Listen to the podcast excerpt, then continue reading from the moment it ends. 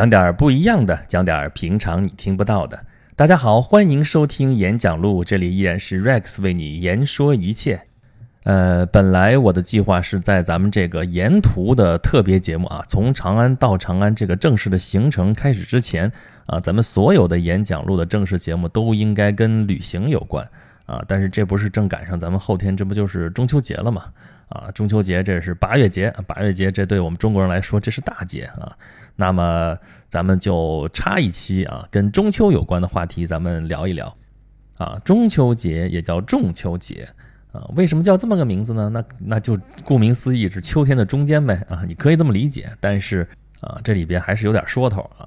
这个古代的时候，这个兄弟排行啊，一种排法是那个伯仲叔季啊，所以啊，你爸爸的哥哥就叫伯父啊，这个自己的父亲叫仲父，呃，比爸爸小的呢就是叔父或者继父啊，继就是季节那个季。啊，我们看三国啊，看这些人的字就太明白了啊。孙孙策啊，孙策字伯符啊，孙伯符啊，他是老大啊。那个孙权呢，就是老二，老二叫什么呀？啊，孙仲谋啊，生子当如孙仲谋啊。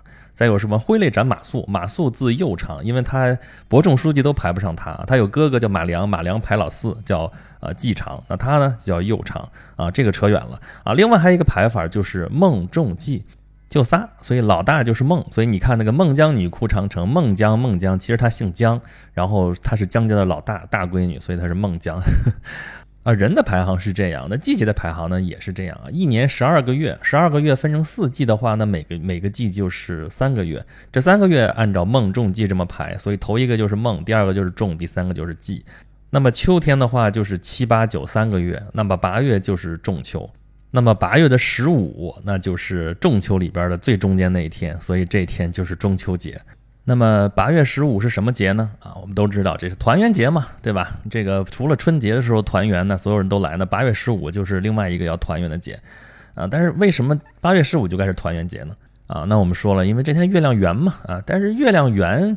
呃，每个月都会月亮圆一次啊，对吧？这个月有阴晴圆缺，此事古难全啊。这个是写中秋的最著名的一首词，就是苏轼老先生写的，对吧？苏东坡啊，咱们前面节目里边提到过啊，丙辰中秋，欢饮达旦啊，大醉作此篇，兼怀子由。本来应该是团圆节，结果子由他弟弟见不着，这也就写了这么个千古名篇啊，明月几时有。啊，所以我们说了，为啥八月十五就该是团圆节呢？啊，它头一个月为什么就不能是啊？七月十五为啥偏偏就是鬼节呢？啊，怎么就差一个月待遇怎么就差那么大呢？啊，难道不都是月亮在圆吗？啊，那不是七月十五，不是八月十五，就不能是别的十五吗？啊，正月十五是上元节，当然那跟春节离得太近了，大家还在团圆期间。那别的月份为什么就不能圆的时候叫呃这个团圆节呢？哎，这里边自然是有一个缘故，哈哈。这个还得说到中国的传统社会是什么呢？是农业社会。那么八月十五，这已经是秋高气爽的时候。那秋天是什么季节呢？是收获的季节啊。到八月十五，这个庄稼地里庄稼都已经该收的差不多了。这个时候大家高兴啊啊，然后就把酒话桑麻，这个就大家庆贺一番吧啊。所以你看这八月十五多好的日子啊，又是团圆又是收获啊。所以这个八月节的这个重要性，可能就仅次于春节了吧。啊，但是这么重要的节，中国人也不是打一开始就过啊啊！我们现在能考证到说中国人开始过这个中秋节，大概也就能考证到唐啊，也就是唐朝。那么再往前数的话，你说周礼上就有跟那个仲秋有关的这个什么什么东西，这事儿没法验证，不知道啊。而且在那个宋朝之前啊，我们说只过中秋，也没听说要吃月饼啊，可能也有类似这样的什么糕点呀、饼子什么的，但是也没叫这个东西啊。提到这个月饼的时候，也没说到底是啥。啊，所以说，呃，有一个特别有意思的事情啊，呃，就是金庸小说里边有一部就叫《天龙八部》啊，《天龙八部》里边有这么一个情节，就是马夫人啊，就那个恨如蛇蝎的马夫人啊，叫康敏，她呢，她提到说，那就是杀马大元的时候，就是她老公的时候啊，就是提到那个日子的时候，为了验证她。就说那是八月十五，他说记得正在吃月饼，怎么怎么样的啊？这个是原版书上写的是月饼啊，就是之前的那个版本，就是那个三联版啊。但是新出那个版本里边，金庸老先生已经把这个改掉了啊，改成了什么呢？就改了，就说在吃中秋饼子，而不是说月饼。哎，你别看金庸老先生啊。他花了那么十几年的时间写了那么十五部小说啊，但是封笔之后，他花了几十年的时间来改这个小说啊，改了三十年，几乎把每个小说都改了一遍啊。这个这是什么精神？呃，这是一种生命在于折腾的精神啊。关于他改的这个小说到底改的好还是不好，这个各有各的这个结论啊。这个我当时的时候也想过这事儿。你说你没事儿折腾啥啊？你都写的挺好的，你改它干嘛呢？啊！但是他自己就对这个小说不满意，然后就改改的很多都改的，你看像改的这种细节啊。这个中秋饼子为什么要这么改？就是因为有读者给他指出来了，这个那个时候就是北宋年间的小说设定的年间，还应该没有月饼这个名字。啊，所以他后来就吸取这个 别人的建议，就改过来了。说明老先生这还是比较严谨的啊，这也难怪嘛。当时他写小说的时候是为了促进他的报纸的销量啊，那个报纸就是一直在上面连载，连载的时候你可能想不了那么细，就跟现在写网络小说一样啊。这个，呃，金庸老先生是最早的网络写手，但是不是靠网络，靠的是大众传媒啊。啊，那么后来出单行本的时候，就要把里边这个自相矛盾的呀，前面说了啥后边忘了的呀，前面那个没说啥后边突然就蹦出来的呀，类似这样的东西，该改的就改了啊，所以这就我们之前看到的那个，就是像我这个年纪小时候看到的那个，就是三连版。啊，但是这几十年，金庸老先生还是不满意，还是不闲着，这也不多写了，因为他能尝试的这个写法基本上也尝试差不多了啊，所以就在这死改死改，呃，改的很多这个改后的这个小说我也都看过，呃，有些地方改的还是挺有意思的，呃，有些地方改的确实，啊，不知道他怎么想的，而且有些东西改的是因为他现在的心境已经变了啊，他跟当时想法可能不一样了，所以他有这个更改，难说到底是改了好还是不好。啊，这个是一个另外的一个话题吧。这个咱们有时间想说金庸小说的时候，咱们再说它。啊，总之，这个中秋节并不是有那么早，也就一千多年的时间啊。那么中秋节吃月饼这个习俗也不是一开始就有的，这是后来才有的啊。那么就关于这个中秋节怎么来的啊，这关于这个月饼怎么来的，就有很多的比较有意思的故事了啊。比方说，流传最广的跟月亮有关的故事，那是啥呢？啊，那当然是嫦娥奔月嘛，对吧？这个我们弄的那个登月的那个飞船就叫嫦娥啊，嫦娥一号、二号、三号啊，那个里边还有玉兔啊，玉兔在那个是嫦娥的宠物嘛，嫦娥自己太寂寞了啊，他后羿的老婆，这个没没来由的非吃什么不长生不老药，不过这个很符合女性的心理，好像 这个这自己的老公是大英雄，然后没什么可求的了，就求个长生不老，本来是要拉着后羿一块吃，结果自己偷偷就吃了。吃完之后，这就这就上月亮上去了啊！没没带什么东西啊，什么也没带，也就带一小玉兔啊。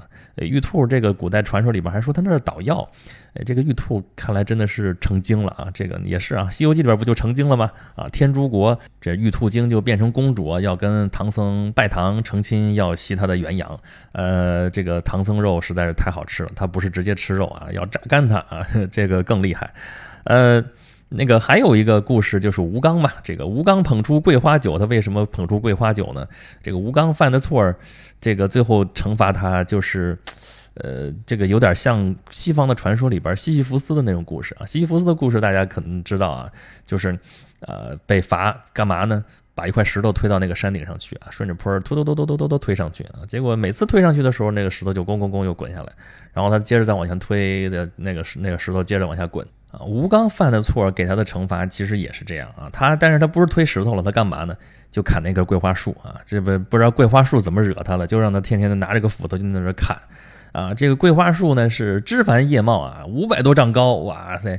这个本来这树就那么粗啊，你你是得粗点儿，你要不然太小了之后你在底下看月亮怎么能看得着呢？按照古代的传说，对吧？所以老粗一棵树，五百多丈，你想想多高。但是呢，就给他把斧头让他砍，砍的时候呢，没砍一下去，那个哎，被砍的地方就马上就合拢了。啊！再砍一下，哎，它又长好了；砍一下，哎，就长好了。就干的全都是无用功，你就这么天天在这儿砍，所以说。就这种没完没了的这种惩罚实在是太折磨人了啊！这个所以说你每回咱们看到月亮的时候，月亮圆的时候，就说上面啊吴刚在砍桂花树，他是砍的砍来砍去是没头的。然后玉兔在捣药，这个不知道玉兔犯什么错了，在这天天在这捣药，捣的是什么呢？就是那个长生不老药啊！不知道跟那个。嫦娥吃的是不是同款的啊？啊，那这些故事、这些传说啊，不光是在中国啊，就凡是是咱们这个中华文化圈嘛，不都过八月十五吗？故事也往外传。但是呢，有的地方就以讹传讹，比如说这个玉兔在这明明是捣长生不老药，等传到日本去，就说在在那干嘛呢？捣年糕，可能我估计是饿坏了 啊。这些故事大家都知道啊，都听过。打小我们就讲啊，还有两个故事其实也挺有意思的，也是跟这个中秋啊、跟这个月亮有关的故事啊。一个是我们著名的。唐明皇的故事啊，唐玄宗啊，李隆基啊，这个他跟八月十五有啥关系呢？他就是八月十五的时候干嘛呢？啊，赏月呗，对吧？但是他赏月跟我们赏月就不一样了，他赏月就说，哎，这个这个广寒宫这个天上这个月亮这个挺好的，咱们到月宫里边去瞧瞧吧。干嘛？谁知道是要去找嫦娥聊个天约个会啊，还是想逮只玉兔玩一玩，还是怎么着的？啊，那那那那他是皇上嘛，对吧？他想去。还是有办法去的，就跟一个道士，跟道士叫洪都，在中秋的时候望月，在这赏月的时候说我要去望，我要去游月宫了。这个道士跟他说：“行啊，这事儿咱咱买张票不就去了吗？” 没有没有，天师做法。然后呢，呃，跟这个申天师，跟这个道士啊叫洪都，他们仨哇，平步青云。哎，这词儿好像用在这不太合适啊。反正就是，哎，真正的这个升天了啊，升到月宫去了去了。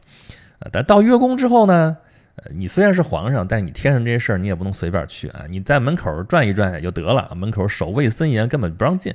啊，那你在外边看吧，在外边你你看到那个月宫里边影影绰绰，你也看不全啊！别说找这个嫦娥聊天了，根本宿舍门你都进不去啊！宿管大妈太严了。嗯，那就从天上往下看吧，往下看，一样看长安城。啊，这个咱们这回从长安到长安，就去看这个长安城啊啊，看看唐朝的长安城啊，什么大明宫啊，什么兴庆宫啊，什么这看瞧一瞧啊。那个当时唐玄宗在这个月宫上面往下看，哇，这个宏伟啊！这个时候他突然听到仙声阵阵，天上在奏乐。哎，唐玄宗这个这是著名的艺术家皇帝啊，这个。呃，他跟那个宋徽宗啊，什么唐李后主啊，这都是著名的艺术家皇帝。本来该当艺术家，一不小心当了皇帝，这兼职兼的有点问题啊。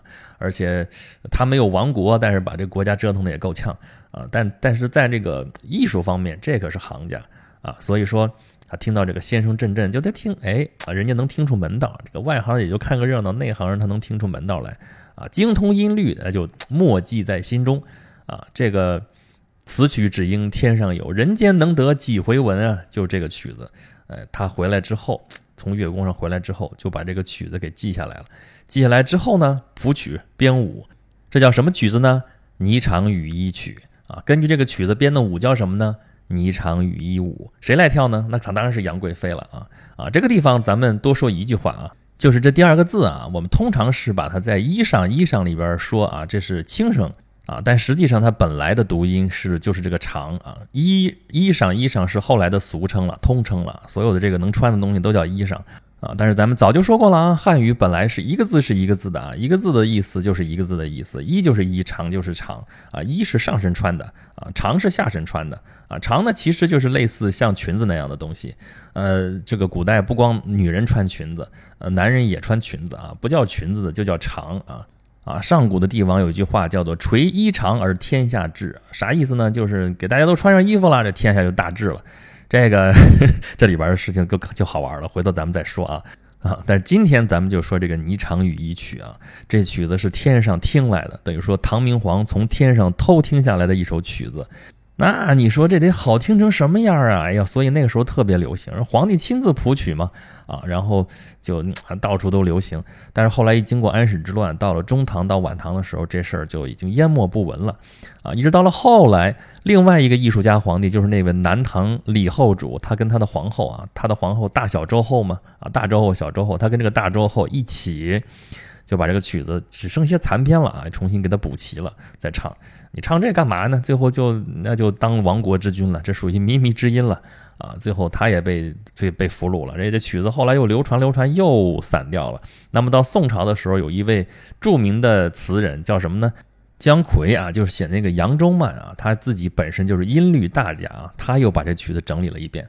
到他这儿已经整理了好几遍了啊，然后就他这个版本。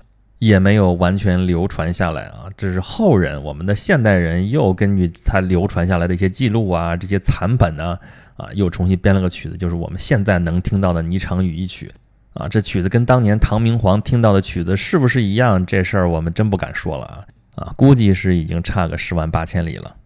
这就是唐明皇和这个八月十五的关系啊，有这么一个美丽的传说啊啊，但这传说当中有月饼什么事儿吗？啊，没有，就是吃月饼这个习俗到很晚很晚才有。到宋朝的时候都还没那么流行啊。刚才不说了吗？这个《天龙八部》里边都得改成说这就是中秋饼子，也不敢说是月饼啊。那月饼啥时候开始流行呢？就差不多是元朝、明朝的时候啊。这里边最著名的一个故事是啥呢？啊，就是呃八月十五吃月饼杀鞑子，干嘛呢？就是朱元璋他们起事的时候，这个 要传递个信息啊，这边要命命令得发出去啊，说你八月十五咱们一块行动，这才有效果，啊对不对？但这信息就传递不出去，为啥呢？蒙古人看太严了，那时候这个是民族矛盾嘛，水深火热的，那怎么办呢？这军师刘伯温有办法啊，想一主意，说那就把这个字条啊。放到这个月饼里边，我中秋节的时候送个月饼，这总正常吧？你你你你你再统治我，你不能把这事儿也管得太严了，怎么办？就是在这里边啊，吃着月饼吃的挺好哎，打出一个字条说啊，月圆之夜啊，一块行动杀鞑子啊，就是驱除鞑虏，就干这个事儿啊。后来是反元成功了啊，这个就变成了一个固定的习俗，而且是发扬光大啊。所以从明清的时候，咱们啊中国人这个过中秋节的时候吃月饼这个风俗就这么流传下来了。啊，这个事儿，这个故事，我没法去考证它真假啊，但是估计不会是完全的捕风捉影，还是有点影子的。这个严肃的考证咱不在这儿说啊，但是咱说点有意思的啊，就是前面不是说金庸小说了吗？不知道大家有没有看过《倚天屠龙记》嘛？啊，《倚天屠龙记》是我就是金庸小说里边最喜欢的一本，呃，这个具体原因回头咱们再说。里边就有一个情节啊，这一回的回目叫做“举火聊天何惶惶”，啊，什么意思呢？就是这个明教的群豪啊，约定在八月十五这天到蝴蝶谷啊，这是张张无忌选的地儿，在蝴蝶谷干嘛呢？啊，宣布起事啊，正式举起义旗反抗蒙元暴政啊！我记得很清楚啊，到最后写到后面的时候，就是啊，张无忌看着这帮人啊，一一堆都是豪杰啊，英雄豪杰，说将来不管咱们这大事成还是不成，那么从我面前走过的这些人，有多数都是再也见不着了。你看金庸老先生写的啊，这故事当然是编的，但是他选的起事的这个日子选的还是八月十五，中秋佳节啊，所以这八月十五又是收获的季节啊，又是团圆的日子啊，又是胜利的日子，所以我们要好好庆贺一番。那么怎么庆贺呢？啊，吃个月饼吧！啊，终于说到月饼了，请容许我吐个槽，这月饼咋就那么难吃呢？啊，当然了，也不是所有的月饼都难吃啊，有那么几种特别好吃的月饼啊。我小的时候也很爱吃，但是现在来说，我基本上不太爱吃月饼啊，因为再好吃的月饼，它也是油太大、糖太大、太甜啊。你说里边放肉那个，那也挺好吃，但是毕竟还是照样油太大，这个糖分太大，因为它外边那是面食嘛，面裹的。啊，轻易还是不吃了啊！所以之前说啊，每个每单位还发点月饼什么的。今年说现在那个八项规定嘛，不能发包装特别好的月饼啊，因为之前呢拿这个月饼送礼根本就不是送月饼，送包装盒啊，包装盒里边塞点不知道什么东西啊。这个现在为了那个反这个不正之风，呃，干脆这月饼也就只能发点简装的，最多最多这样了啊。后来或者干脆就不发月饼啊，那简装的很多月饼那就更没法吃了，对吧？那还有那种啊 令人发指的五仁月饼。不是好多人在说嘛？说这个呃吐槽应该把那个五仁月饼要逐出呃月饼界。这个这这不知道为啥，就一直一堆人也在这说说这五仁五仁这五种东西五种坚果拿出来任何一种都很好吃，为什么放一块就那么难吃呢？啊，也有人说找这个原因，说里边其实不光是月饼啊，有什么青红丝？哎呀，青红丝是啥玩意儿？就橘子皮那玩意儿塞在里边能好吃吗？然后塞一堆糖，你说现在大家谁还缺糖吃呢？啊，弄一堆糖搁里边齁的都没法没法吃。了这个，然后这这反正众众说纷纭吧。总之，这个五仁月饼是不怎么好吃啊。这事儿呢，我有我的理解啊。我的理解就跟北京小吃一样啊。北京，我当然到北京的时候，我就跑到护国寺去找那个小吃。好吃吗？好吃，真的很好吃啊！有很多，当然有些人不习惯啊，说什么豆汁儿啊，来一碗哈，豆汁儿跟刷刷锅水似的，又酸又馊什么什么的。但哎，我还挺爱喝的，这我还真能好这口。呃，然后其他的什么疙瘩啊，什么什么炸灌肠啊，什么什么呃面茶呀、驴打滚啊、豌豆黄一堆，哎呀，不行，说的我都饿了，口水都流出来了。啊，但是我吃过几回之后，我再仔细观察，就发现一个问题，什么呢？啊，就是老北京这些小吃啊，其实真的是平民小吃啊，都挺好吃。但是呢，它的造价其实并不高，它的那个用的那个原材料都是比较，你像那个什么爆肚啊，什么都是下水啊，以面食什么居多，然后都是糖啊，什么甜的、齁的也都有些挺那啥的，什么蜜三刀啊什么的，真的很好吃，但是确实也是糖分比较大，油比较大。啊，这个月饼呢，其实跟这个有点类似。这是我们前面讲过啊，那么中国人之前传统的这种啊社会都是农业社会啊，啊农业社会才会过八月十五这种收获的节啊，才会把这个节当成一个团圆的节。那么同样的，因为是农业社会，这个生产力并不高啊，大家你想，咱们过年的时候才能吃个饺子，那平常的时候连吃到这些小玩意儿、吃到这些甜乎乎的东西的时间都少，所以才会觉得它好吃。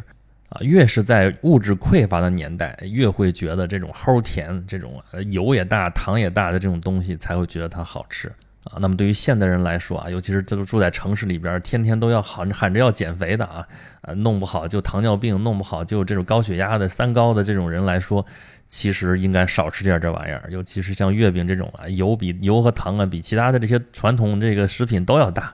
啊，你说你粽子节吧，吃点糯米，吃点糯米也还挺好的。啊，你汤圆儿那个就有点甜了。其实，这月饼不光是甜，这还油还大，那你更得少吃啊啊！何况不光是有些吃起来不健康啊，更是那种难吃。像刚才说的五仁月饼，现在呃可能有好吃的五仁月饼，可能我没吃着啊。这个啊，你要知道哪儿有好吃的，可以告我一声，我要去尝一尝啊。但是通常来说，这个。我是不太喜欢吃这个东西，那为什么那么难吃呢？每次吃的时候，我都要想一下，为什么那么难吃？